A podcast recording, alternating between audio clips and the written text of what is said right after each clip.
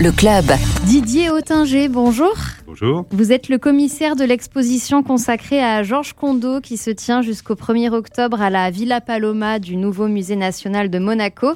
Alors cette exposition, elle s'intitule Humanoïde. Elle propose de découvrir euh, le travail de Georges Condo, essentiellement des portraits qui s'inspirent euh, de la tradition du portrait euh, en peinture classique, mais, mais pour la tordre, on pourrait même dire pour s'en moquer? s'en moquer, je crois pas, non.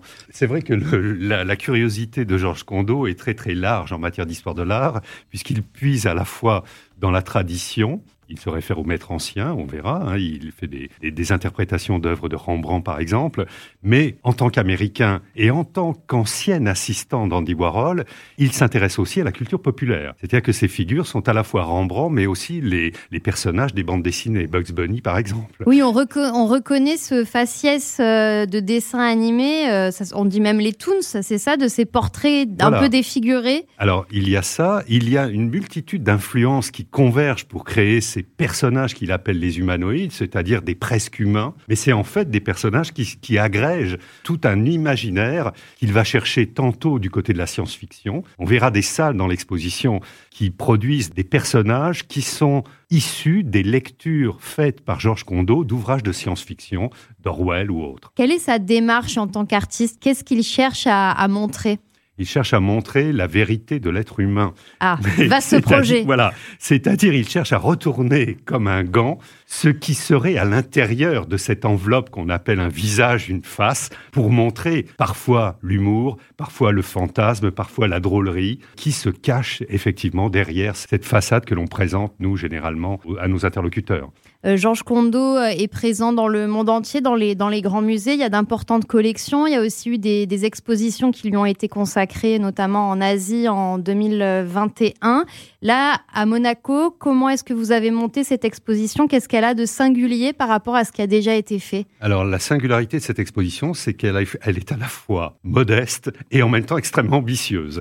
C'est-à-dire qu'avec une soixantaine de tableaux qui sont présents dans les salles de la Villa Paloma, on résume absolument tout le parcours artistique de Georges Condo, du début des années 80 jusqu'à des toiles qu'il a peint spécialement pour l'exposition il y a quelques mois. Est-ce que vous pensez que le public euh, non averti peut euh, se plonger dans cette œuvre et la comprendre? Bien sûr, parce qu'on y trouve là des multitudes de raisons d'être satisfait. C'est drôle, ça renvoie, comme vous l'avez dit, à l'histoire de l'art, c'est-à-dire qu'on peut se livrer à un jeu d'identification. Il y a des sources, des sources parfois évidentes, parfois plus cachées, et on est confronté euh, à une série, à une galerie de personnages, et ça, c'est toujours quelque chose qui est d'abord facile d'accès et très séduisant. Alors, il y a une autre singularité, c'est que Georges Condo a en fait une histoire avec Monaco puisqu'il a collaboré avec les ballets de Monte-Carlo. Euh, il a réalisé décors et euh, costumes pour un ballet de, des ballets de Monaco, effectivement.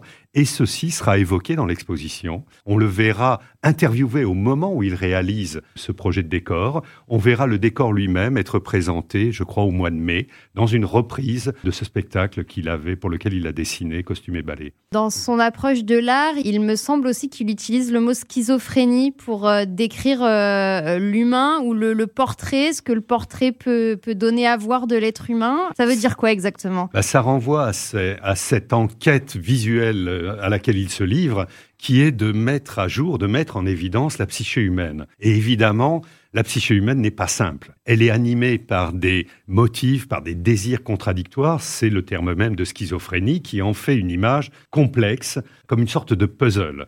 Il utilise un terme qui renvoie encore de façon peut-être plus euh, liée à l'histoire de l'art à propos de cette schizophrénie, entre guillemets, c'est ce qu'il appelle le cubisme psychologique.